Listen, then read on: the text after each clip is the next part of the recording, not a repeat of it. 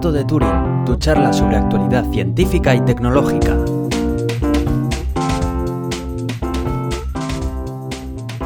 Bienvenidos al Gato de Turing. Yo soy Aitor Brazaola Y yo soy Iván Eguía. y este es el primer episodio del año. ¡Ué! 2016. Un año que ha empezado con un montón de noticias, eso sí, y algunas sorpresas que llevábamos mucho tiempo esperando, como por ejemplo el Oculus Rift. También es para The Future en los coches. Efectivamente. Y hemos tenido un CES que ha estado lleno de cosas. Aunque yo no lo he estado siguiendo muy al detalle, tú sí. No, no, no. He estado solo la parte de los coches eléctricos, la he seguido, pero un poco más. Ya. Sí que es verdad que No, ha habido la un montón de tecnología presentada. ¿eh? Sí, que Sí, y encima. además eh, mu- mucha televisión, paneles también y todo eso que, bueno, al final tampoco es que sea mucho fruto de mi interés. Pero bueno, sí que sí que tenemos algún resumen por ahí porque, bueno, se han presentado alguna cosita interesante de mencionar y, y, bueno, para comentarlo un poco aquí. Em, también queremos anunciar, eh, bueno, ya nos habréis leído, igual por la cuenta de Twitter que hemos anunciado, que vamos a hacer la migración del podcast totalmente a iVoox. Supuestamente no debería de romperse nada, pero bueno, estamos teniendo alguna pequeña complicación con la migración y pues todavía no estamos migrados totalmente a iVoox, aunque deberíamos ya. Pero bueno, supongo que para el siguiente episodio así se solucionará. Veremos. Y que volvemos otra vez más o menos a nuestra frecuencia habitual, ya después de, de unos cuantas comilonas de Navidad, algún empacho que otro, las rebajas de Steam y mucho tiempo libre. Ujú. Bueno, ¿Sabes que no he comprado nada en algún- rebajas de Steam este año? No, No, no. Yo tampoco. me he salido del mundo gamer, tío. Es, es como, oh Dios mío, ¿qué he hecho estas navidades con mi vida? Pues sí, es lo que... Bueno, también es cierto que no siempre se juega con la misma frecuencia. Hay épocas en las que puedes jugar más, otras que menos, pero bueno, al fin y al cabo yo creo Sí. que es normal. Yo creo que decir si puedes que jugar me- lo mismo durante todo el año es preocupante. Sí, Eso quiere decir decir que- que me, me reservo para la Euskal siempre, porque no, no puedo jugar en ningún otro momento del año prácticamente. Sí, es que es, y me normal. dejo esperar hasta la Euskal Encounter. Sí, yo también hay temporadas que, que le doy poco y hay otras que, bueno, por lo que sea tienes más tiempo libre y, y lo gastas más en ello. Pero bueno, sí que es cierto que para mí tampoco han sido muy así, estas rebajas. Bueno, pues eh, yendo un poco, entrando un poco en materia, ¿podemos empezar a hablar de cositas que tenemos por tecnología o quieres mencionar algo más? No, no, vamos a empezar con tecnología. Vale.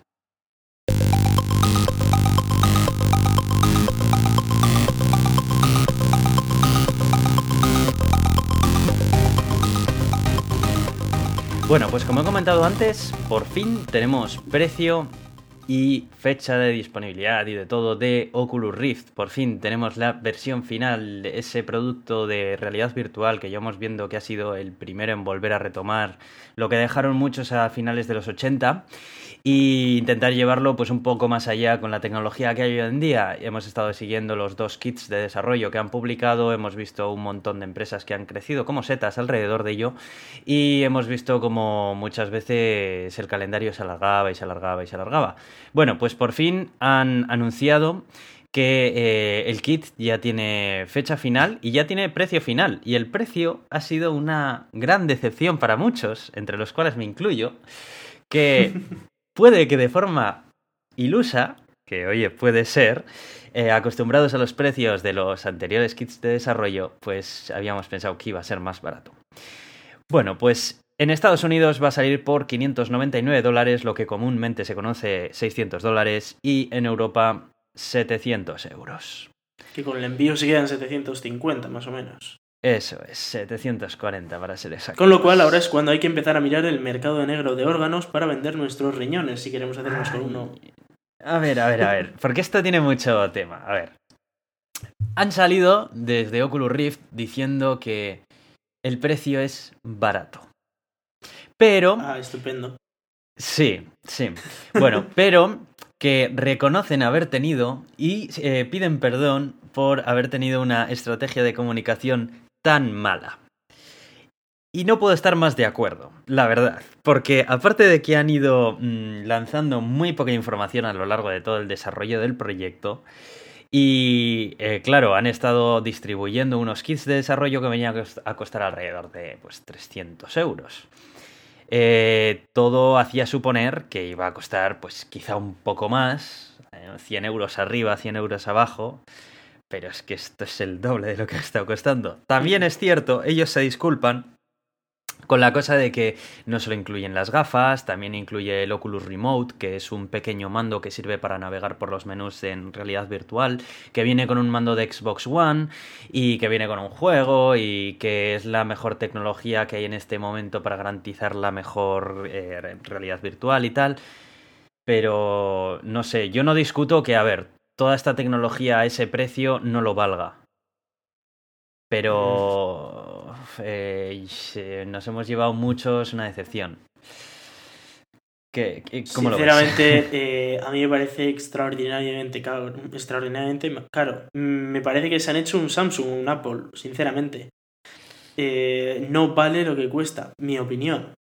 Es simplemente un mm. gadget más para jugar. No me parece que debería costar estos precios. Independientemente de la complejidad, ¿eh? que tampoco es una locura la complejidad, y ya hemos visto que tenemos eh, las Google Cardboard y todas estas movidas que te puedes hacer tú con cartón y poniendo tu móvil, que no se puede comparar, pero que mm, te permite en parte disfrutar de, de este tipo de cosas. Y los precios, pues yo creo que tendrían que haberlo bajado bastante. A la mitad, como tú dices.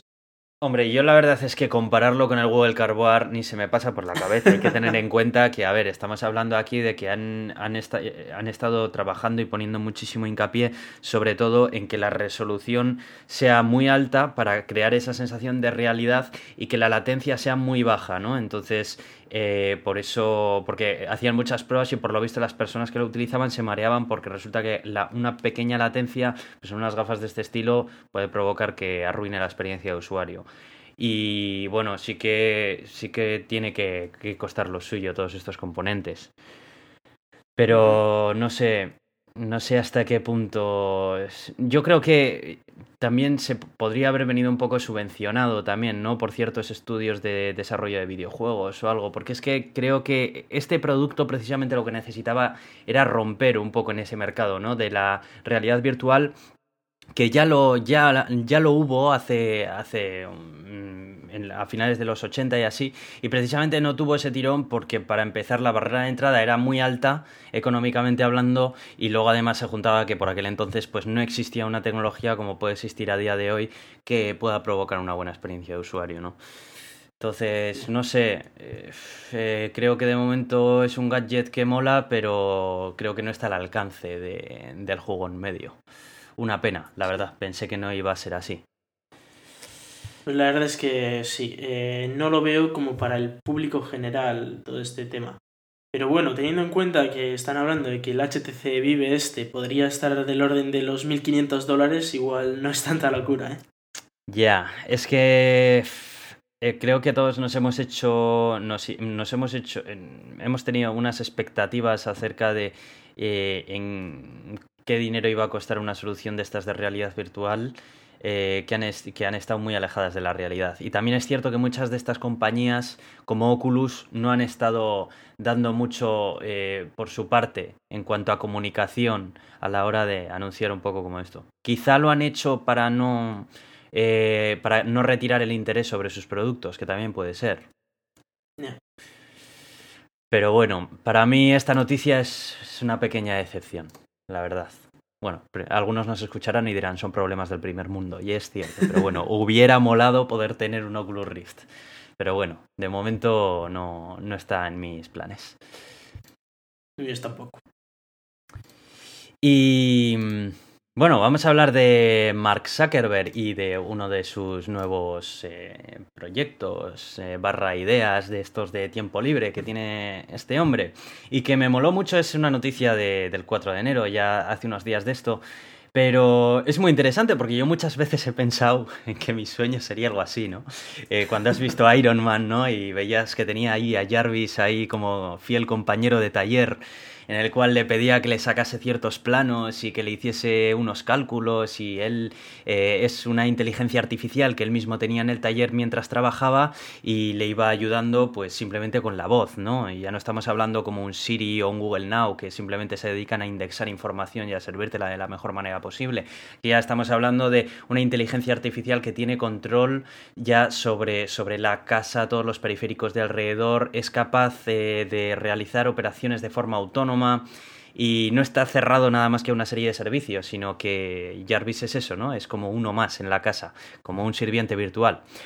Bueno, pues eh, el señor Zuckerberg ha dicho que, que, se va a proponer desarrollar una inteligencia artificial, pues como Jarvis, que le ayude precisamente en todas las labores de la casa, ¿no? Que, que pueda ayudarle con, con ordenar la casa, con los niños, con todo tipo de servicios que necesita en, en, su trabajo también y demás. Y bueno, eso podría estar muy chulo. Dice que se va a dedicar a ello en sus ratos libres y que bueno, que va a empezar a tirar un poco por ahí.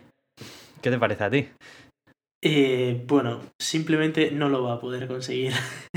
es así de simple. O sea, este señor... ¿Por qué no lo?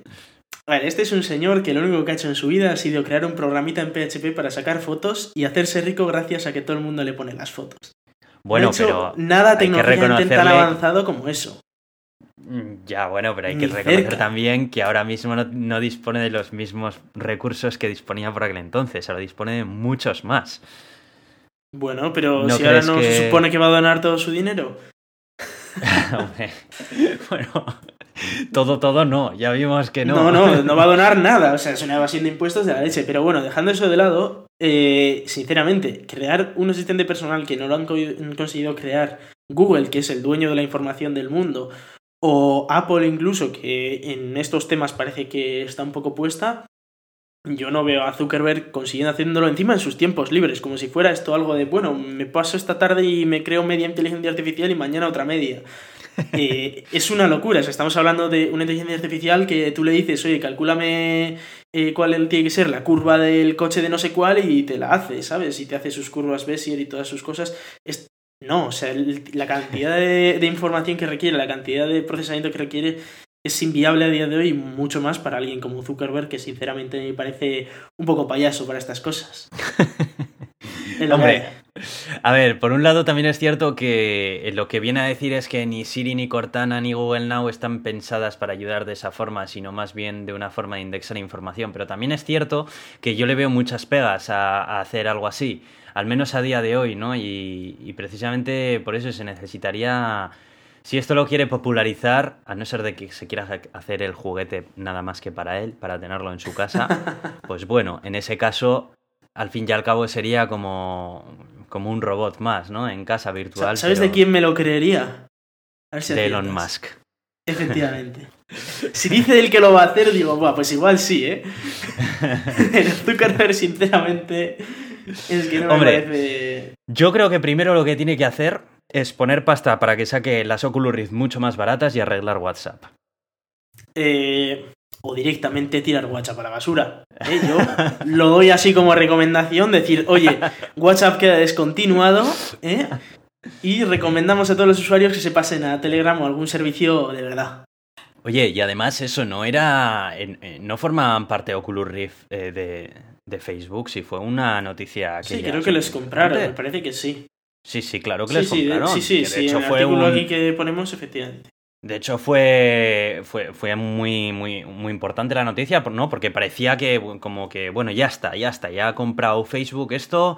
eh, a partir de ahora va a ir el desarrollo súper rápido y esto va a salir ya por fin, se van a acabar los problemas económicos y bueno, esto va a ser ya, ya lo definitivo. Y parece ser que lo ha Pues comprado Facebook, no ha hecho nada con ello. No sé si les habrá dado muchos fondos o pocos o qué, pero el ¿Te caso es estás que dando cuenta de que Facebook es el nuevo Oracle? Sí. Eso de que Es todo cierto. lo toca, nada sale bien. Me Es está empezando a, a dar esa sensación de que Facebook coge WhatsApp, que sí, o sea, realmente no es igual que Oracle, porque hace cosas que las usa mucha gente, pero que usan lo incorrecto. Es como, mira cuánta No, gente pero que, tenemos a ver, en realidad, en realidad cuando Facebook compró WhatsApp, a ver, por un lado fue un poco palo, ¿no? Por el tema de que todos conocemos la política de Facebook con la privacidad. Y por ese, en ese sentido, pues bueno, fue un poco palo. Pero por el otro lado, todos decíamos en plan de, bueno, por otro lado, qué bien, ¿no? Porque ahora con los recursos de Facebook, por fin WhatsApp va, a ser una aplicación como Dios manda, que reciba actualizaciones a la última de todas las características de los sistemas operativos y... Y no, no ha sido No, así. No ha cambiado ha seguido nada, incluso ha ido a peor. igual, han añadido un par de características de broma y, y Una sigue... Que se, que, se, que se arreglaba hace ya 4 o 5 años instalándote Skype. O sea, no sé, no sé qué, cuál es la política de Facebook, porque llegó un momento en el que dijo, no, no, no temáis usuarios que no os vamos a cambiar ni, ni os vamos a romper la aplicación, porque también hubo- había mucho, no sé si recuerdas que había mucho miedo también por parte de que Mm. Facebook se, se comiese WhatsApp, ¿no? Por parte de los Sí. usuarios de WhatsApp, que decía, joder, no queremos que ahora venga Facebook y nos haga desaparecer WhatsApp y tal. Y fue Facebook y dijo, no, no, tranquilos, que lo voy a cuidar, no sé qué, ¿te acuerdas? Sí, sí, sí, sí. A ver, yo les veo con esas ganas de hacer cosas, pero sinceramente no, no me parece que sean capaces. No, no les veo. O sea, el Zuckerberg este tiene una millonada impresionante, pero yo no le veo capaz de administrar ese dinero o de hacerlo de manera que funcione. No lo veo, sinceramente. No, no me parece un tipo serio para estas cosas. Ahora, que si lo hace estupendo, ¿eh? Pero vamos, que luego ya sabemos lo que va a pasar, que cada cosa que le digas a esa inteligencia artificial pasará por Facebook, ellos harán sus movidas y se lo venderán a terceros, pero seguro. Oye, que, eh, que el tipo este de la casa de enfrente resulta que está calculando cómo hacer motores de, de coches. Y, ah, vale, vale, pues venga, vamos a venderle piezas ahora. ¿Eh? Y, y luego ya solo falta que se junte con Jeff Bezos y los dos juntos, que si uno con Amazon le vende cosas y el otro le da información a Amazon, bueno, ya se lía pardísima aquí. Pues la verdad que, que no sé, no lo había pensado de esa manera, pero madre mía, qué visión más catastrofista. Pero bueno, sí que es cierto Con, que, con Zuckerberg, que, desde que luego. el historial que tiene le habla por sí solo, ¿eh? En Es fin. que, vamos. Así que bueno, como declaración de, de intenciones es muy bonita y tal, pero sí, a ver que ver un poco, a ver, a ver qué, qué, de, qué de cierto tiene, tiene esto que ha soltado. Pero bueno, ahí está. Bueno, y tenemos aquí una noticia de Elon Musk, que últimamente parece que le encanta hablar acerca de, de Apple, ¿no? Y de a dónde van los ingenieros de, de, de Tesla y demás. Y que, bueno, pues Sí, ahora yo lo veo como otra gallada de Elon Musk esto, ¿eh? Pero bueno. Ahí ha vuelto a salir otra vez, que parece que, que no puede dejar a, dejar a Apple tranquila. bueno, pues esta vez ha salido diciendo que no es ningún secreto. Apple está fabricando un coche eléctrico, joder. Que ya está claro, que está contratando muchos ingenieros. Sí, pero incluso es obvio, diciendo ¿eh? que, que Apple era, ¿cómo lo llamaba? El vertedero de ingenieros de Tesla o algo así. Sí, que algo se así. iban los que no tal y... Sí, pero bueno, a decir ver, que- que Elon, un pero es ingeniero es muy bien, despedido pero por- tranquilito un poco, que tampoco está bien que vayas así diciendo esas cosas. No, y a ver, un ingeniero despedido por Elon Musk puede ser un muy buen ingeniero. Hay que tener en cuenta cuáles son las, políticas de trabajo en las empresas de Elon Musk y por qué se van los, los ingenieros o por qué los despide. Eh, perfe- perfectamente los ingenieros que está contratando Apple de Elon Musk pueden ser estupendamente buenos. Y que Eh, aparte que no, gracia- no tienen por qué ser despedidos, vaya, que en un Sí, sí, mercado se como el de Silicon sí, sí, Valley sí. de empleo es muy común que Sí. los ingenieros vayan de una empresa a otra en función de lo que quieran, vamos. Me hace, me hace gracia la, la foto que han puesto aquí en Sataka en la que sale un Model S de Joder. Tesla con una manzana en medio. Madre Me ha hecho gracia, pero bueno, es algo, es algo curioso. No obstante, eh, lo de que Apple está creando un coche eléctrico, eso se sabe. Otra cosa es que vaya a ser algo que vayan a sacar a producción. Igual es un simple prototipo para probar algo, para eh, probar ciertas tecnologías o para hacer algo tipo lo que está haciendo Google. Yo a Google no le veo vendiendo coches eléctricos, pero tiene un coche autónomo de estos. No sé si es eléctrico de gasolina, pero tiene un coche. Entonces, yo no le veo a Apple tanto creando coches para vender, que igual sí, pero seguro que están construyendo un coche eléctrico. A ver Yo pienso, yo igual. Eh, hace más de una vez ha salido cuando ha dado alguna conferencia a Tim Cook o alguna entrevista.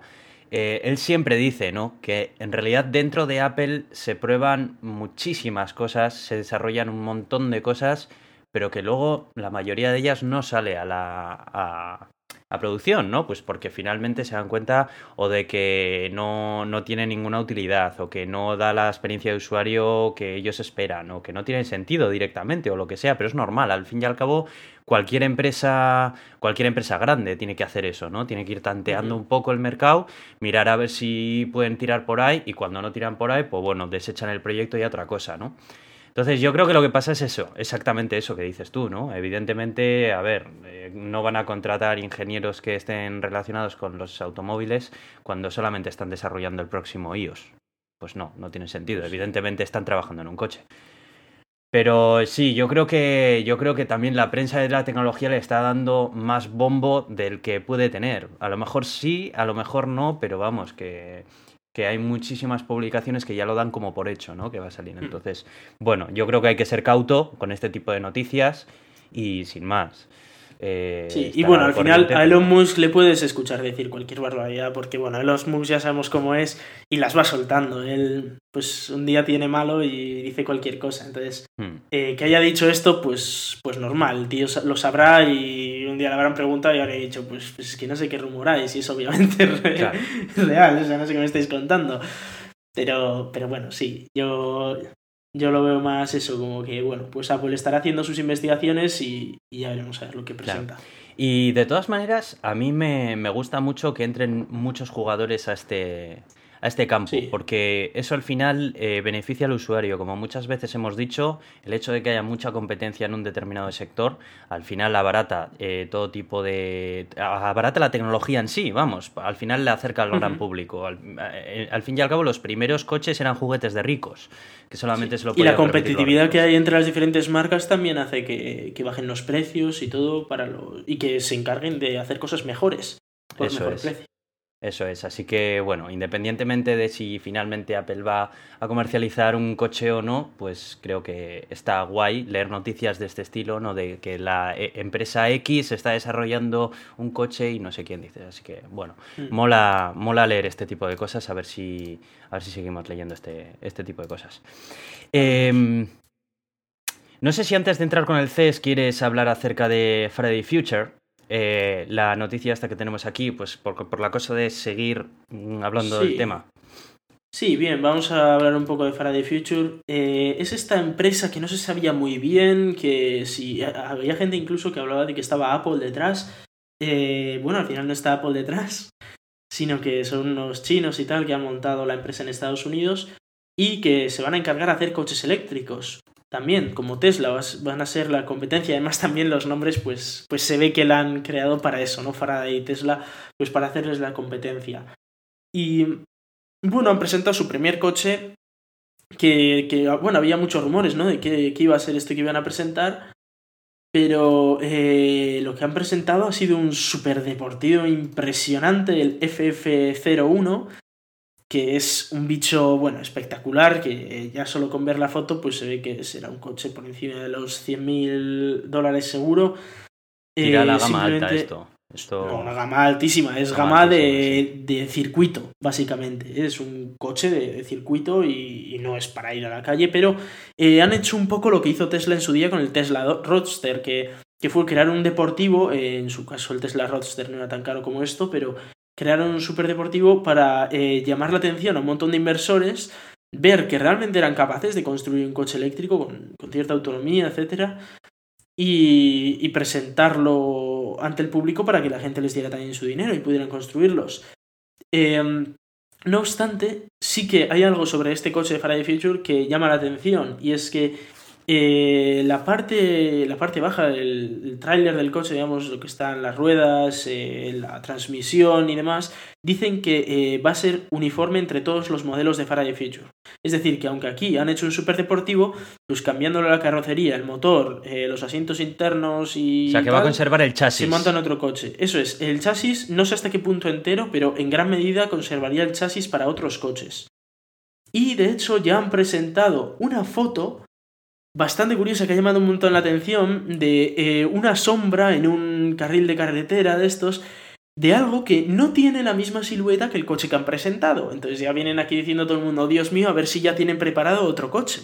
¿no? Con, una silueta distinta que podría ser un coche ya más accesible o más de, de calle. Un coche que igual sí te puede costar unos 80.000 euros, pero bueno, es un coche de calle, como puede ser el Tesla Model S, que es un coche para ir por la calle, de gente con dinero, pero, pero para ir por la calle. También es cierto que si vas a lanzar algo y lanzas tu primer modelo, yo tiraría a un modelo que, que ponga al límite la tecnología actual, porque yo creo que una vez que tengas logrado eso ya es mucho más fácil abaratar y sacar versiones más económicas y, de gamas más bajas, ¿no? Bueno, no, no sé hasta qué punto. Eh, lo cierto es que sí que es verdad que llama la atención de inversores y tal. Que mm. yo creo que es por lo que lo han hecho. Eh, hablan de, de, tres modelos, digamos, eh, uno que sería uno de tipo B, de estos un sub de estos, eh, un tipo Leaf de estos, es un poco más achatado, y luego una berlina, pues como un Model S. Y habría que ver luego lo que, lo que se vendería de todo eso. no se sabe nada, así que tampoco podemos hacer nuestras apuestas. Eh, yo diría, eso sí, que los primeros coches van a salir por mucho precio y no van a ser accesibles para que los compre todo el mundo. Eh, sobre eso, no sé hasta qué punto es bueno que, hacerlo así. Yo creo que está bien, porque al principio no tienes mucha capacidad de producción, entonces tendrás que hacer algo para poca gente. Porque estamos viendo ahora Tesla que en, en marzo va a presentar el nuevo Model 3, que es este coche que van a bajar el precio del Model S a menos de la mitad por un coche eh, que probablemente no tenga tantas prestaciones como el Model S, obviamente, porque va a costar la mitad, pero que va a ser un coche con mucha autonomía, usando los supercargadores y tal, y que yo estoy pensando, con toda la gente que va a querer comprar uno de esos, estaríamos hablando de miles y miles de personas, a ver si no se les van a colapsar las, las estas, las, bueno, los sistemas de producción. Eso estaría bien, porque eso es el la mejor prueba, el mejor test de estrés que pueden tener a la hora de. no sé yo hasta qué punto es que este, este eh, es algo bueno que de repente le digas a un cliente, no, no, es que la lista de espera es de 5 años y te dice como que de 5 años, a ver. Bueno, pero durante esos 5 años normalmente las empresas eh, van introduciendo recursos para ir acortando esa lista. Eso siempre suele pues ocurrir con todo tipo de grandes lanzamientos, ¿no? Al final siempre... Hombre, no sé, ahora mismo Tesla no tiene capacidad de producción para crear algo tan grande y Faraday Future, por supuesto, tampoco. Habrá que ver a ver cómo evoluciona esto. De aquí a marzo probablemente sabremos muchas más cosas. Y Además, eh, queda mucho que saber, por ejemplo, porque veo que de este Faraday Future tampoco mencionan nada acerca de qué sistema de carga va a llevar, si van a disponer de eh, propias electrolineras o, van a utilizar las, las eh, comunes, genéricas, mm. o yo qué sé, o van a hacer algo tipo Tesla. No hay mucha información sobre, sobre cómo va a ser ni siquiera este coche. O sea, han presentado el coche, sí, muy bonito, tal, un coche de carreras, guay, pero eh, tampoco han hablado de, de qué es, cuál es la autonomía, por ejemplo, ni de, de cuánto va a costar, ni nada. Dicen que eh, lo sacarán como en 2018 más o menos, pero poco más. Así que no sé, habrá que ver, a ver cómo evoluciona todo esto. A ver lo que presenta Tesla y a ver cómo reacciona el resto de compañeros del mercado. Sí. Em, y hay también una actualización de Tesla, ¿no? Que me has estado comentando antes. Por seguir con el tema de coches eléctricos y si te parece dejamos el test para el final, ¿no? Me parece bien. Eh, sí, bueno, ha sacado Tesla una actualización de, su coche, sí, pues como esto de que te ponen un parche en el ordenador, pues ahora tu coche se actualiza también.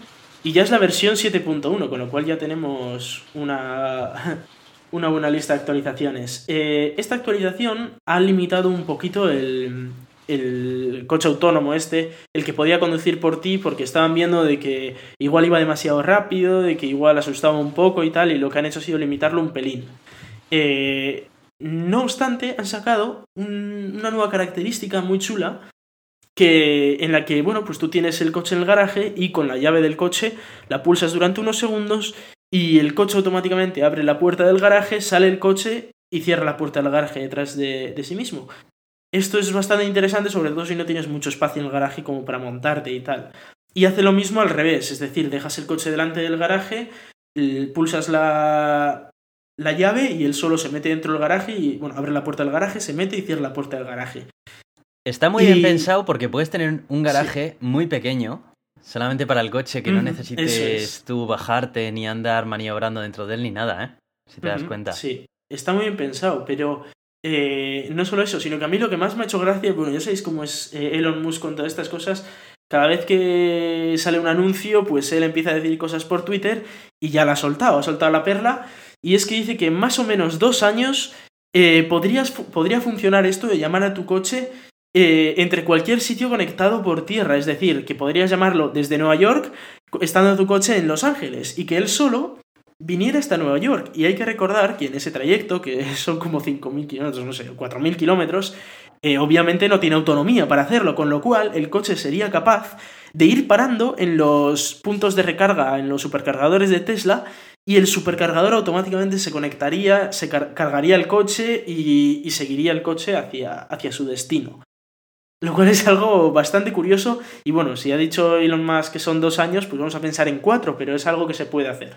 Esto, esto es totalmente de David Hasselhoff. O sea, esto es un coche fantástico, pero en toda regla. Sí, sí, sí, totalmente. Vamos, es un kit, venme a buscar y te viene el coche a buscar. Es que esto es el sueño de todo geek. Sea... Sí, sí, y, de la misma manera que te puede venir eso es desde Los Ángeles hasta Nueva York, pues oye, que si tienes el coche en casa y tú estás en el trabajo, que igual es media hora de conducir, pues le dices, oye, venme a recoger al trabajo que me quiero volver en coche, por lo que sea. O que te deja alguien tirado, o lo que sea, o, vas con un amigo y te quedas tirado porque el coche se rompe, o lo que sea, oye, venme a recoger y volvemos todos con el coche. Es perfecto, porque eliminas el problema del aparcamiento de un plumazo, claro, si te das cuenta. También, porque si funciona también lo mismo, pero al revés, oye, pues vas a donde sea y dices, oye, apárcate en casa y ya luego me vienes a recoger a las 6 de la tarde, estate por aquí. Para mí sería fantástico para ir a Bilbao al centro. O sea, sería estupendo, sería estupendo. Sí, sí, yo voy ahí conduciendo con mi coche y a la venga, lárgate para casa que ya te aviso cuando me quiera ir. Y te ves en el coche, si es que es perfecto, ¿no? No me lo puedo creer. Este hombre es. Es, es un visionario. Otra cosa es que las leyes acompañen, porque hay que recordar que ahora mismo las leyes. Y hay que recordar. Muchísimo, ¿eh? Y hay que recordar los años que ha costado que traigan aquí algo tan simple, entre comillas, como puede ser Netflix. O sea, ya no está así.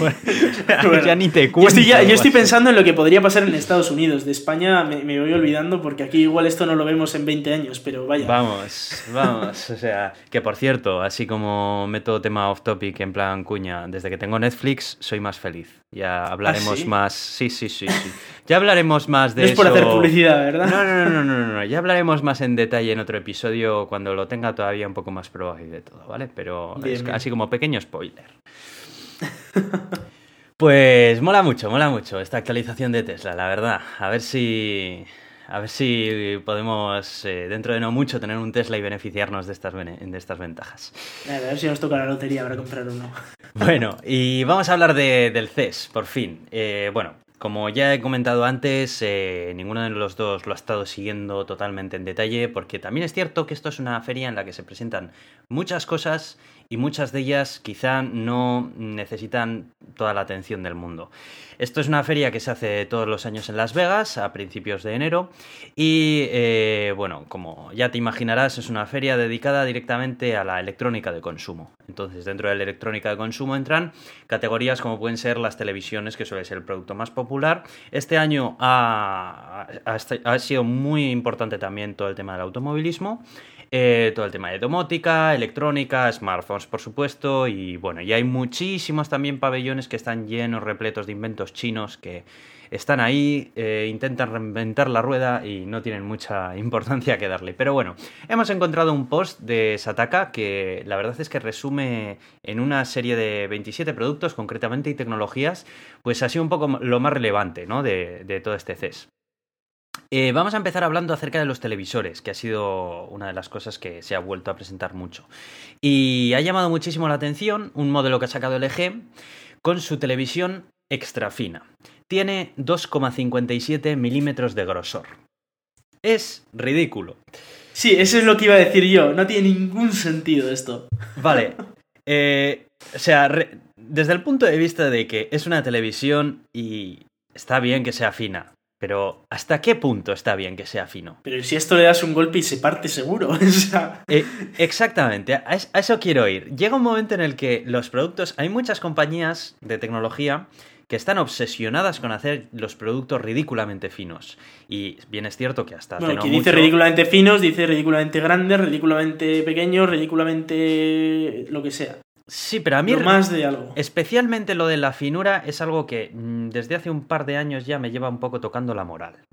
Porque creo que ya hemos llegado a una tecnología lo suficientemente capaz de fabricar dispositivos lo suficientemente delgados como para que se empiece a invertir tecnología en otros aspectos que hay que pulir muchísimo más. Si hablo de smartphones, me refiero a las baterías de calle. Eh, llega un momento ya en el que tanto Apple como el resto de fabricantes dicen, hemos fabricado dos milímetros más, más delgado. A ver, por favor, deja de fabricármelo más delgado, que me vas a hacer al final un papel de fumar, ¿eh? Y dame un poco más de batería, por Dios. O mejorame la tecnología de la batería, pero no sé cómo decirte, ¿sabes? y luego, sí, investigan eso y no... Claro, es que, y ya, desde el punto de vista de una televisión, es algo que lo voy a tener en mi habitación, en mi, en mi salón de estar, en donde sea, ¿no? Le voy a asignar ya un espacio a eso. No es algo que me lo voy a meter al bolsillo y lo voy a pasear por la casa. ¿Qué más me da que sea 5 centímetros de grosor que 2 milímetros? ¿Se te ocurre alguna situación? ¿Sabes? Es que es totalmente ridículo. Es, es un número que dices, a ver, o sea, hazlo de un centímetro y medio, no sé. Así, por lo menos, si se cae te das cuenta. No sé, es que. Es que le pega un soplido igual se cae, no lo entiendo. O sea, es que es muy fino. Es muy, muy fino y es muy grande. Es que es como un, trozo de papel gigante, porque dos milímetros, hablan aquí, son cuatro tarjetas de crédito apiladas. Es que es muy, muy, muy pequeño. Es muy pequeño. es, es, una ridiculez. A mi, a, mí a mi modo de ver, la verdad es que no le encuentro una situación en la que esto pueda suponer un beneficio por el cual me merezca la pena hacer el desembolso en esta televisión y no en otra. Pero bueno. Pues sí, la verdad. Eh, luego vamos a hablar también acerca de Sony y LG y Samsung, que también, bueno, parece que ya lo del 3D ya se ha pasado, ha sido una moda que yo nunca la vi y realmente empieza a tener más protagonismo el 4K y el HDR. La verdad que el 4K lo veo la evolución natural de la resolución de las pantallas y el HDR, pues eh, la verdad que, que, está, es una tecnología que mejora muchísimo el color a la hora de, digamos que hace una media entre diferentes exposiciones de, del color de, una imagen, ¿no? Y te hace, digamos, pues eh, un color procura ser un poco más realista, ¿no? Que no esté tan afectado por tal. Entonces, bueno, yo lo veo como una eh, evolución muy buena y aquí han presentado sus, nuevos prototipos, muchos de ellos muy, muy interesantes de ver, la verdad, sin la ridiculez esta de la finura y demás. ¿Tú qué opinas acerca del 3D? Acerca del 3D, pues mira, yo tengo una tele en 3D en casa y, de vez en cuando no está mal ver una, película en 3D. Eh, no me... No me parece que, que esté fuera de lugar y de hecho puede ser hasta, hasta interesante, ¿no? Los, los, efectos y tal te hacen quizás entrar más en, en la película que quizás aumentarlo de resolución. Eh, no obstante, sí que es verdad que igual hay cosas que se priorizarían más o que yo priorizaría más. Eh, no tanto el 4K, porque sinceramente parece que un 1080 es bastante, bastante bueno en cuanto a resolución, eh, pero, pero bueno, sí igual un HDR o unas pantallas OLED eh, un menor consumo de las, de las pantallas, más allá de ese tipo de tecnologías como pues, HDR eh, o el Smart no sé qué de Samsung que, te está espiando y demás. Yo lo veo más por, por ese tipo de, de, tecnologías, más de abaratar el consumo, de reducir el precio, de ese tipo de cosas. Sí, yo también. La verdad que el 3D yo creo que fue algo que, que no vamos, que realmente tampoco tenía mucho donde mucho interés precisamente por parte del consumidor y que otras tecnologías como estas pues pueden beneficiar mucho más a la evolución de ella. También ha hecho mucho hincapié Samsung en tu gran hermano favorito. Eh, para, porque intenta impulsar un poco sus televisiones para que se conviertan un poco en el cerebro del hogar, ¿no? Dicen un poco que controlen todos los dispositivos que tengas compatibles. Eh, el Jarvis este, ¿no? El Jarvis este, sí, han debido andar hablando los de Samsung y nuestro amigo Zuckerberg. Ahí y han llegado a unas conclusiones. Sí, todos muy amigos de la privacidad, como se ha visto. y bueno, también hay teles que que son cristales transparentes. Esto también, bueno, oye, este, fíjate que yo a esto le veo más utilidad que a la televisión fina. Esto es una televisión de Panasonic que cuando está funcionando, pues funciona como un panel de televisión normal, pero que cuando está apagado puede ser totalmente translúcido, ¿no? Y aquí ponen el ejemplo de, pues, que puede ser perfectamente la, la puerta de un armario que tengas en tu, en tu salón, que a la vez de hacer de, de vidriera, ¿no? Como de mm, Sí, como de un vidrio que tienes frente a algo que estás cuidando y demás, algo que quieres mostrar y que pues de vez en cuando lo utilices como televisión. La verdad es que es, es una propuesta interesante. Este. Puede ser interesante, sí, puede ser mm. interesante. Y luego también hay otra propuesta interesante en esto de las televisiones por parte de Samsung y es eh, de una televisión modular, ¿no? Eh, una televisión que está compuesta, digamos, como por azulejos que están proyectados en una pared y eh, se encienden nada más que los módulos eh, correspondientes al tipo de imagen o de contenido que vayas a ver en cada momento, ¿no?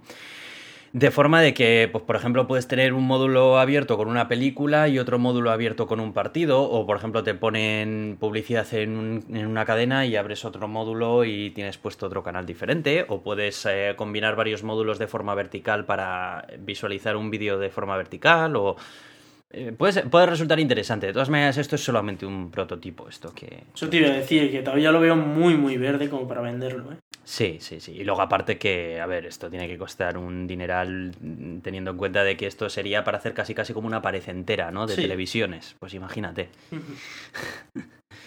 Y, también hablaban de pantallas enrollables. LG ha vuelto. Esto no es algo nuevo de este CES. Eh, lo que pasa es que, bueno, parece que la tecnología está yendo un poco, llevando un poco más allá. Eh, son pantallas que se pueden doblar y, pues eso, se pueden enrollar y demás. Yo creo que puede ser algo interesante para temas de ebooks y lectores de noticias y así. No sé, ¿has, si, ¿has visto la imagen que hay en la noticia? Sí, sí, eh, lo que pasa es que no alcanzo a ver la, la, utilidad que se le puede sacar a que se te doble la pantalla. Eh, no sé, he visto, por ejemplo en móviles sí que he visto que algunos decían, mira, pues tienes aquí como un, el móvil enrollado y luego le sacas la pantallita y haces lo que quieras con ella, pero... Pero no sé, mi móvil es mi móvil, sí que es verdad que lo podrías tener enrollado, pero tampoco...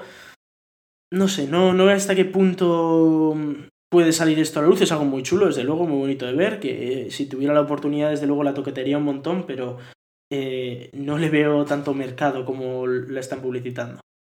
Sí, yo la verdad que opino parecido, que es, es, bonito de ver y tal, pero no sé, me tienen que mostrar un uso real de, de esta tecnología que suponga un antes y un después, ¿no? Un, oh, por Dios, ¿cómo he podido vivir hasta hoy sin tener esto en mi vida, ¿no? Algo así. Eso es. Así que bueno, no sé. Bueno, y luego eh, quizá la parte de móviles eh, es un poco la, la, más aburrida, ¿no? Aburrida, a ver, al que le interese mucho cambiar, actualizar su smartphone a día de hoy, pues le, habrá resultado interesante. Pero bueno, básicamente hemos vuelto a tener lo mismo, pues nuevos modelos de, de los teléfonos de Huawei. Eh, luego hay, uno, hay un modelo interesante y es de Lenovo que, bueno, junto con Google, pues han sacado o van a sacar este verano este, un smartphone que digamos que implementa el Project Tango del que hablamos aquí eh, un, un, episodio. Creo que comentaste tú acerca de Project Tango, de que iba y demás, que era para generar, digamos, espacios 3D que rodean a, a la persona y establecer mediciones, distancias, alturas y demás.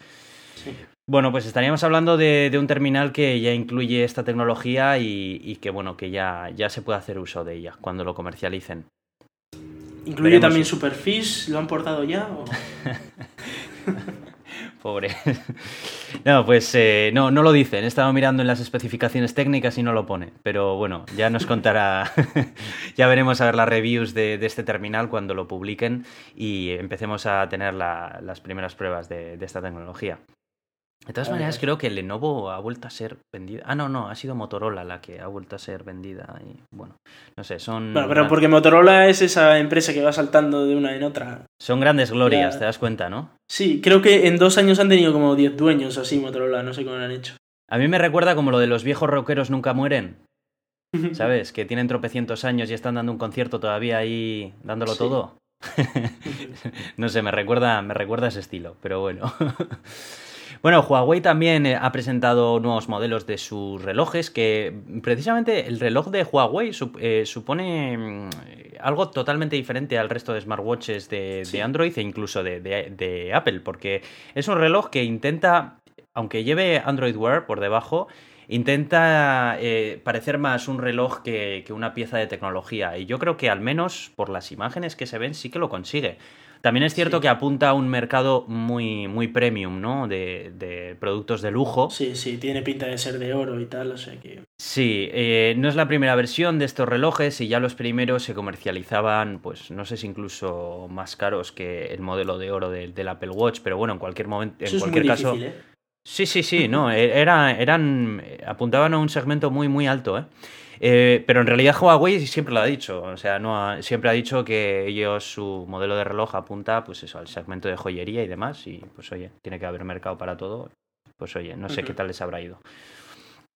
Y dejando un poco a un lado el tema de los smartwatches y demás, eh, se ha presentado también eh, Wi-Fi Hello, que llega para sustituir un poco al Bluetooth, ¿no? dicen que es la siguiente versión del Wi-Fi, hasta ahora era el AC, ¿no? La última. el AD también están ahora desarrollando. Ah. Bueno, pues aquí se ha, se ha, presentado un nuevo estándar que viene a intentar solucionar todo ese tipo de comunicaciones de, baja, de bajo consumo cortas que a día de hoy es el Bluetooth el que se encarga. Eh, no estoy muy puesto en el tema, pero... Eh, sí, bueno, básicamente lo que han hecho ha sido, eh, sí, han metido más gigahercios de manera que tienes mayor ancho de banda y, y bueno, eh, no, si no me equivoco, estaban usando eh, eso, este, aparte de usar la banda de los 5 GHz, usaban también la de 900 Hz. Eh, bueno, básicamente la diferencia con el AC, para decirlo de alguna manera, es que tiene mucha más velocidad, pero llega, pero llega más corto, si no me equivoco. O sea, no llega a, a pasar una pared, estábamos hablando. Y en cambio los wifi actuales, pues tú puedes usarlos desde otro cuarto, digamos, y no habría, no habría mayor problema. Eh, sobre el tema de, de, Bluetooth contra Wi-Fi y tal, hay... Es que no sé qué decirte. Eh, a futuro debería ir por Wi-Fi por algo muy simple, y es que en IPv6 tendrías opción de darles una IP Wi-Fi y no necesitar una dirección Bluetooth. Pero no, no estoy muy seguro. Creo que me he equivocado y es AD el que tiene eh, mayor hercio si tienen más ancho de banda. Eso es el H. Lo que tiene es eh, menor ancho de banda, pero mayor, mayor alcance, digamos, que, es capaz de alcanzar más, más lejos. Pero tiene poco ancho de banda. Lo que pasa es que sí que es verdad que para los pequeños pues, aparatitos, estos, yo que sé, un sensor o lo que sea, pues puede ser útil si tiene con un pequeño ancho de banda y es el AD el que tiene mayor ancho de banda, o sea, eso es mayor ancho de banda, pero menor alcance, que no puede pasar ni paredes siquiera. Pues, pues parece una, la verdad que parece una tecnología interesante. Al menos a mí me gustaría poder gestionarlo todo desde el mismo wifi en vez de andar con dos conexiones como a día de hoy. Mm. Así que bueno, pues ya, ya se, irá, se irá sabiendo un poco más acerca de esto. Luego hemos tenido también eh, Lenovo que ha sacado eh, sus pantalla, pantallas OLED en los portátiles. Eh, parece ser que es el primer fabricante que se atreve a meter estas pantallas. Recordamos que OLED es Suele este ser tipo muy de pantalla ¿no? que, tiene, que tiene los negros tan puros que, que, vamos, que es negro totalmente el OLED. Sí. Y bueno, también eh, ha habido más monitores de, de, pantalla OLED, que parece que se está empezando a, poner en común esta tecnología. Y lo más importante es que empiezan a salir los primeros por USB tipo C. Esto sí que me llama mucho la atención y me parece interesante. Eso, es el, comienzo de un cambio, tío. Sí, sí, sí. Creo que ya lo hemos hablado aquí varias veces, ¿eh? que el USB tipo C es, eh, es la, vamos, es el futuro, no sé a cuánto plazo, pero al menos a un plazo medio es el futuro. Yo ya tengo el móvil uso de tipo C y la verdad es que es todo, es todo una alegría poder usarlo. El no tener que andar mirando si lo metes de un lado o del otro. Tener un canal común para conectar todas las cosas sin cadena y la verdad que, que un avance. Eh, luego hemos tenido varios, una propuesta de Lenovo con una tablet eh, y de Samsung, muy parecidos al Surface de, Microsoft, ¿no? Eh, con unas especificaciones similares y demás.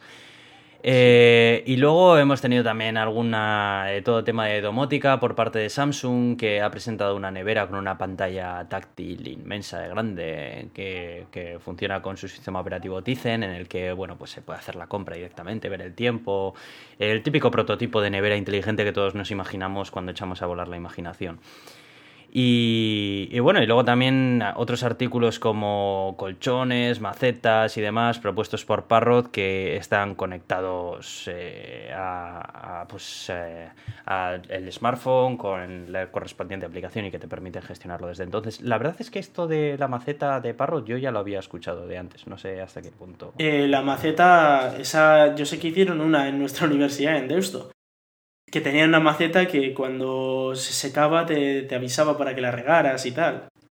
Ah, sí, no sabía yo eso. Sí, sí, tenían ahí un producto de IoT en una de las secciones de Estotec. Vaya, hombre. y también un paraguas, ¿eh? que te avisaba antes de salir de, de casa si iba a llover y tal. Oye, pues eso está muy bien. eso está muy bien. Y en el terreno de los drones también se han presentado algunos, uno de ellos que servía para transportar personas eh, en zonas de guerra y así también con una camilla que era capaz de recoger personas y demás. La verdad que era interesante. Eh, aquí a, a, hubo un comentario de alguien en Twitter que leí que decían sí. que han inventado el helicóptero. Hombre.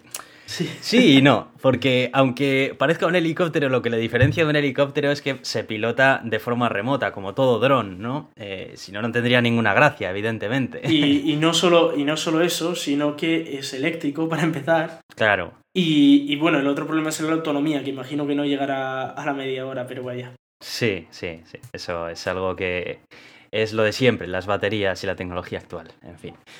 Y luego ha habido mucho automovilismo en este CES, en el que Faraday Future ha presentado el modelo de que, del que antes hemos estado hablando y bueno, BMW también ha presentado sus prototipos acerca de cómo mmm, informatizar el vehículo, suprimir retrovisores, cambiarlos por pantallas que se pueden interactuar, que pueden interactuar muchísimo más y demás. Ojo, y... lo, de su, lo, de sustituir eh, retrovisores por pantallas es una revolución que cambiaría muchísimo el tema de, de, la aerodinámica de los coches. A día de hoy es uno de los mayores problemas que tiene la aerodinámica de los coches. Y si metieras los retrovisores dentro, los sustituirías por unas pequeñas cámaras, podrías conseguir una gran reducción en la fuerza aerodinámica y menores consumos. Lo cual es algo bastante interesante. Sí, la verdad es que desde el punto de vista aerodinámico es, eh, es algo importante. No había caído yo en ese detalle, pero sí que es cierto. Y bueno, Chevrolet eh, ha sacado también eh, el nuevo Bolt, que parece que para finales de año también va a salir a un precio asequible y tiene una bueno, autonomía... ha sacado el nuevo Bolt y el nuevo Bolt también ha sacado, porque ha sacado dos Bolt. El dos Bolt Volt. con B y el Bolt con V. ¿Ah, sí? Ha sacado, no sí, sí, ha sacado eh, la versión B, que es totalmente eléctrica, que es hasta 322 kilómetros de autonomía, y el Volt con V, que es eh, un motor eléctrico, pero que luego además tiene un generador por gasolina que puede recorrer en eléctrico ciento y pico kilómetros. Con lo cual tienes las dos versiones, el medio híbrido y el, y el eléctrico puro. Vaya, no, no sabía yo eso. pues está, está, está bien, la verdad. Además, mira, además ha ampliado catálogo y bueno, está bien. Que sí, pero salga... ya le podría haber puesto otro nombre, ¿sabes? En vez de Volt y Volt, pues. Vamos, es que a mí cuando me lo has contado yo he alucinado ahora. O sea, pensaba que, no sé, a lo mejor, digo, será un error tipográfico de la web, pero no, no. Vaya. No, no, no. Está el con B y el con V. Y en el campo de la realidad virtual, también HTC ha, seguido avanzando acerca de su producto del Vive, el HTC Vive, que son las gafas de realidad virtual que tenía, que parece que les está dando también un toque de realidad aumentada, de forma de que también se pueda combinar el entorno que te rodea mientras llevas las gafas puestas para mezclar un poco. Es algo así como lo que busca también hacer el HoloLens de Microsoft, ¿verdad? Sí, aunque HoloLens tiene pinta de ser más solo unas simples gafas que, que esto que parece ser un sistema entero, Hmm. en el que no vas a ver nada, que lo vas a ver todo a través de cámaras. Que por cierto, eh, no se ha vuelto a saber nada más de HoloLens. Bueno, eh, presentaron algo el año pasado, no sé si este año habrá algo en la build de Microsoft o algo, no sé, habrá que ver. Esperemos que no se desinfle. la idea, porque... no me extrañaría, es, es tecnología Microsoft, ya sabemos lo que pasa con esas cosas. Bueno, y, bueno, ha salido también algún tema interesante de, de, robótica y así, que bueno, sirven, sirven, hay uno que sirve para llevar a personas eh, como los, eh, ¿sabes los segways estos que utilizan los de seguridad de los centros comerciales y así? Sí, sí, los estos con dos ruedas que tú empujas para adelante y va para adelante. Bueno, pues parece ser que, que, que bueno, para que, han sacado uno robotizado y demás, la verdad que bueno, puede ser interesante para el sector que necesite este tipo de robots y demás. Y, bueno, no, no, no, mucho más así que nosotros queramos comentar, la verdad, porque como ya hemos dicho, el CS es enorme y se presentan un montón de cosas, pero bueno, parece que este post resumía muy bien así el tipo de cosas que nos suelen interesar más y, bueno, para quien quiera estar un poco más al tanto, eh, tiene el enlace y en Sataka han hecho una cobertura muy buena, también en Engadget mm. han hecho una cobertura muy buena del CES. En cualquiera de estos dos medios, pues podéis entrar y encontrar información en español y poder estar un poco al tanto. Bueno, pues eh, después de toda esta tecnología que hemos tenido hoy, la verdad es que se nos ha juntado un montón de noticias porque, como hemos dicho al principio del episodio, ha sido un comienzo de año con un montón de cosas interesantes y... Sobre todo por el CES, yo creo, ¿eh? Sí, la verdad es que el CES ha llenado mucha, mucha cobertura informativa. Pero bueno, ahí está lo interesante, que haya, que haya cosas, que haya entretenimiento. Así que hemos pensado que este episodio lo vamos a dejar un poco aquí, no vamos a seguir para hacer un episodio demasiado largo ya con, noticias del espacio, que sí que es cierto que ha habido un poco menos, que de tecnología ha sido muchísimo más. Sí, aunque bueno, hay, hay cosas bastante interesantes sobre el 2016, sobre lo que nos espera y que sí que queremos eh, hacer un poco más a fondo todo esto, así que lo vamos a dejar para otro episodio que probablemente no sea dentro de una semana, será antes, y, así tendremos pues dos episodios, uno de tecnología y otro de ciencia, porque no nos da para más. Eso es. Así que nada más, vamos a ir cerrando, recordándoos que bueno, en Euska Digital nos podéis encontrar los jueves a las 7 de la tarde y los domingos a la misma hora. En Radio Podcastellano cuando nos toque eh, nuestra cuenta de Twitter que es arroba el gato de Turing, nuestro email que es el gato de Turing arroba gmail.com donde nos podéis mandar noticias, preguntas o lo que queráis. Eh, también si hemos metido la pata en algo, ya sabéis, nos mandáis un email y no pasa nada. Y tenemos cuenta en, tenemos nuestra página también en Facebook, que ya me acuerdo de decirla, Iván. ¿Te acuerdas cuando se me olvidaba? Sí, sí. Ya no, ya me acuerdo. bueno, no es tan malo, ¿eh? es Facebook tampoco. Le podéis dar ahí al me gusta, como si no hubiese un mañana. Y nada, nos pongáis una review en iTunes donde os podéis suscribir al podcast y en iVoox también. Eh, review y suscripción al podcast, recordad. Eh, nada más, yo soy Aitor, arroba cronosnhz en Twitter.